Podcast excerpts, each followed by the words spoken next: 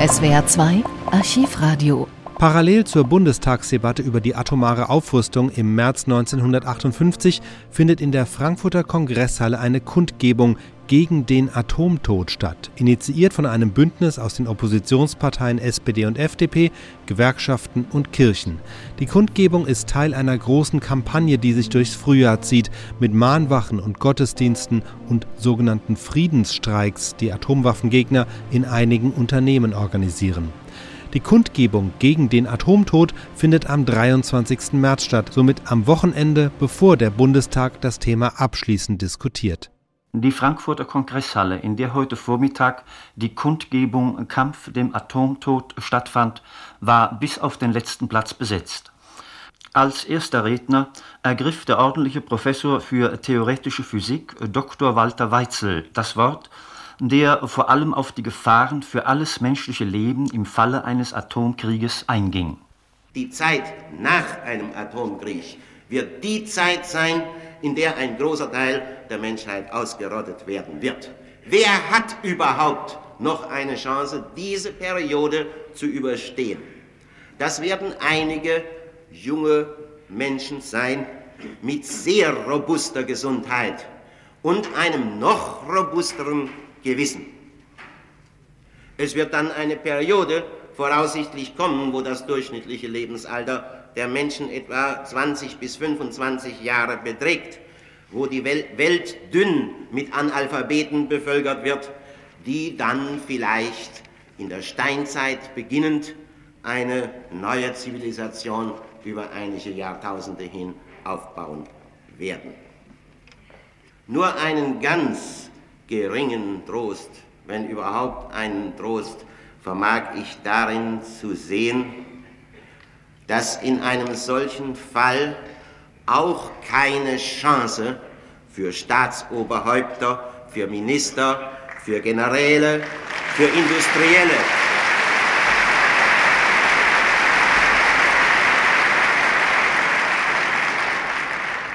besteht. Die Bundestagsabgeordnete Frau Helene Wessel ging in ihrer Ansprache vor allem auf die genetischen Folgen der Atombombenexplosion ein und wandte sich zum Schluss ihrer Ausführungen besonders an die Frauen. Wir Frauen, die wir nach einer im Februar 1958 vom Emnit-Institut durchgeführten Befragung in der Bundesrepublik zu 86 Prozent gegen die Errichtung von Atomraketenbasen sind, müssen jetzt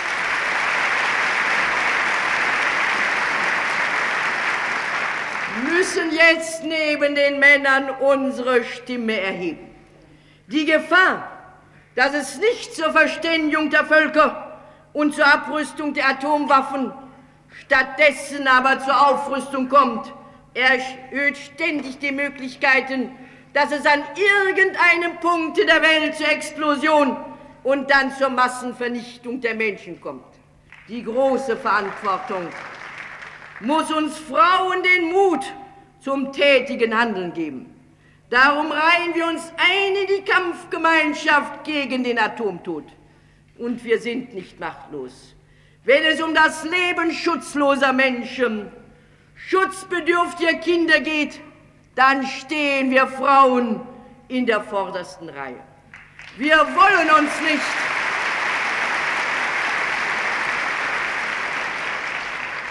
Wir wollen uns nicht der Unmenschlichkeit eines Atomkrieges schuldig machen.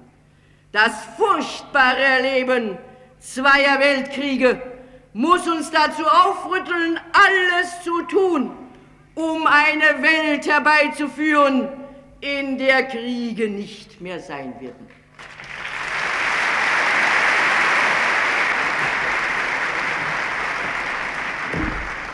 Als nächster Redner sprach dann der Schriftsteller Stefan Andres, der zuerst auf die Verantwortlichkeit jedes Einzelnen von uns bei Schicksalsfragen unseres Volkes wie der der Atombewaffnung einging, um dann fortzufahren.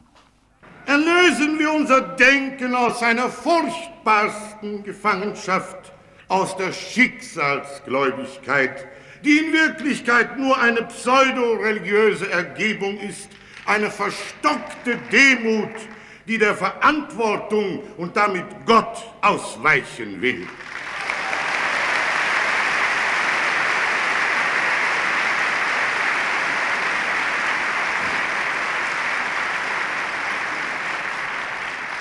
Gewiss, äh, meine Damen und Herren, wenn der Einzelne in Gottes Stunde gerät, bleibt ihm nur demütige, schweigende Ergebung. Aber keine Ergebung, keine Demut vor den Mächten der Geschichte. Wir sind aufgerufen zur Mitverantwortung, zum Selbstdenken, zum Kampf mit allen gesetzlichen Mitteln.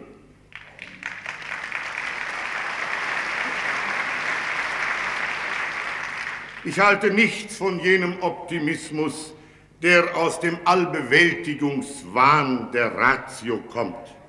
Denn Wissenschaft, Technik und Organisation allein können uns nicht den Weg zeigen und führen, der dem Atomkrieg ebenso ausweicht wie der Machtlawine des Bolschewismus. Wir müssen uns vielmehr ins Bewusstsein rufen, dass die Geschichte das magnetische Feld der Freiheit ist, auf welchem Gott der eine, der Mensch der andere Pol ist. Nur mit dem Blick auf diesen verborgenen Gegenpol lässt sich unser Vertrauen auf die Geschichte rechtfertigen. Nicht aber mit dem Blick auf die eigene Stärke, den eigenen Wohlstand. Wenn es uns gelänge, durch vorsichtige Klugheit und tapferes Vertrauen die beiden großen Weltfronten einander menschlich und dadurch auch politisch näher zu bringen, hätten wir geleistet, was uns vom Herrn der Geschichte in dieser Stunde aufgetragen ist.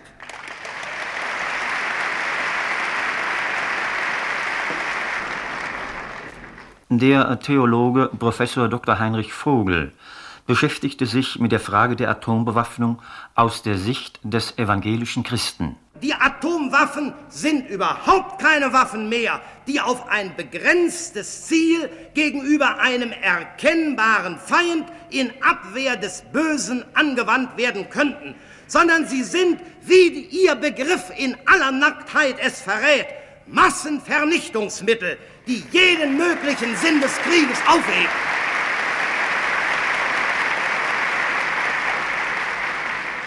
Wenn ein Mittel der Gewalt nicht mehr denkbar ist als ein Dienst am Menschen, beziehungsweise an der Erhaltung der menschlichen Gemeinschaft in Recht und Frieden, sondern in seiner alles zerstörenden Dynamik sich selbstmörderisch gegen den Staat und das Volk kehrt, das es angeblich im Notinteresse der Selbsterhaltung meint anwenden zu können, so ist solch ein Mittel schon gerichtet.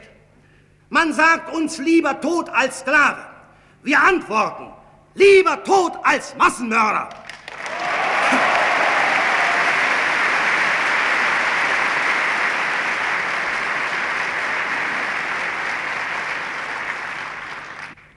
Die Rede des bekannten Publizisten Professor Dr. Eugen Kogon gipfelte in folgenden Ausführungen.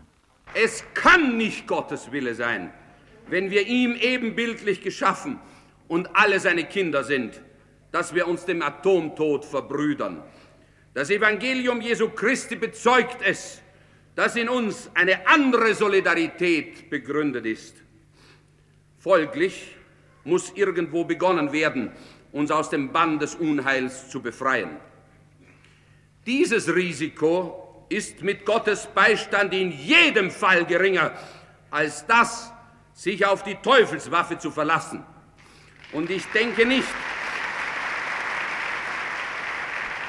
und ich denke nicht, dass es irgendeinen Christen, der den Namen verdient, geben wird, der es wagen würde zu fordern, dass sogar Atombomben und Atomgeschütze zu segnen wären.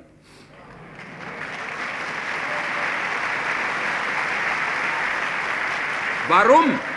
Warum sollte also eine Politik, die auch daraus ihre Konsequenzen zieht, politische Konsequenzen, das heißt die Schlussfolgerung zur mannigfachsten Aktivität des Friedens mit anderen Waffen, vor allem denen eines erfinderischen Friedensverstandes, welcher Kraft und Sicherheit nicht nur im Militär erblickt.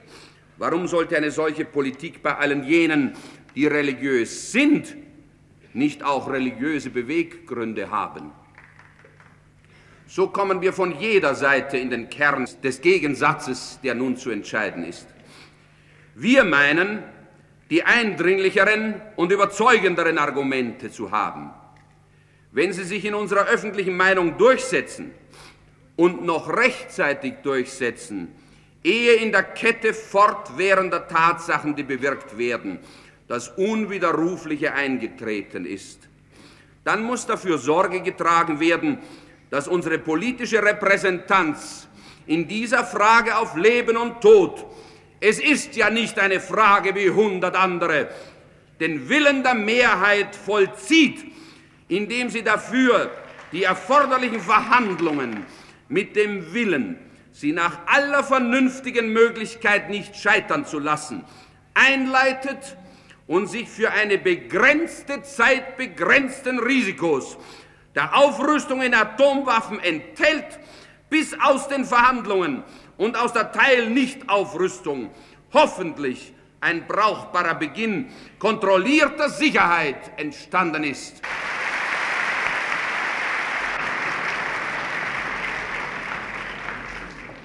Zum Schluss der Kundgebung ergriff Bundestagsabgeordneter Erich Ollenhauer das Wort, der unter anderem ausführte bannen wir die Gefahr des Atomtodes. Fangen wir bei uns an, geben wir ein Beispiel. Die Bundesrepublik Deutschland soll frei bleiben von Atomwaffen aller Art. Wir wollen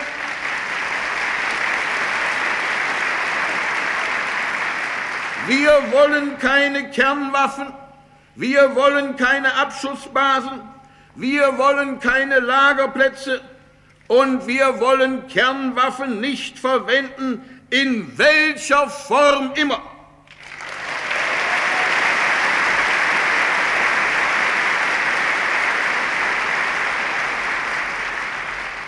Wir wollen nichts von alledem, weil es sinnlos ist und in keiner politischen Machtkonstellation der Welt kann es einen Sinn haben, etwas Sinnloses zu tun.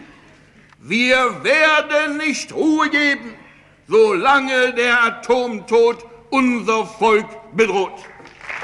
SWR 2 Archivradio. Viele weitere historische Tonaufnahmen gibt es, thematisch sortiert, unter archivradio.de.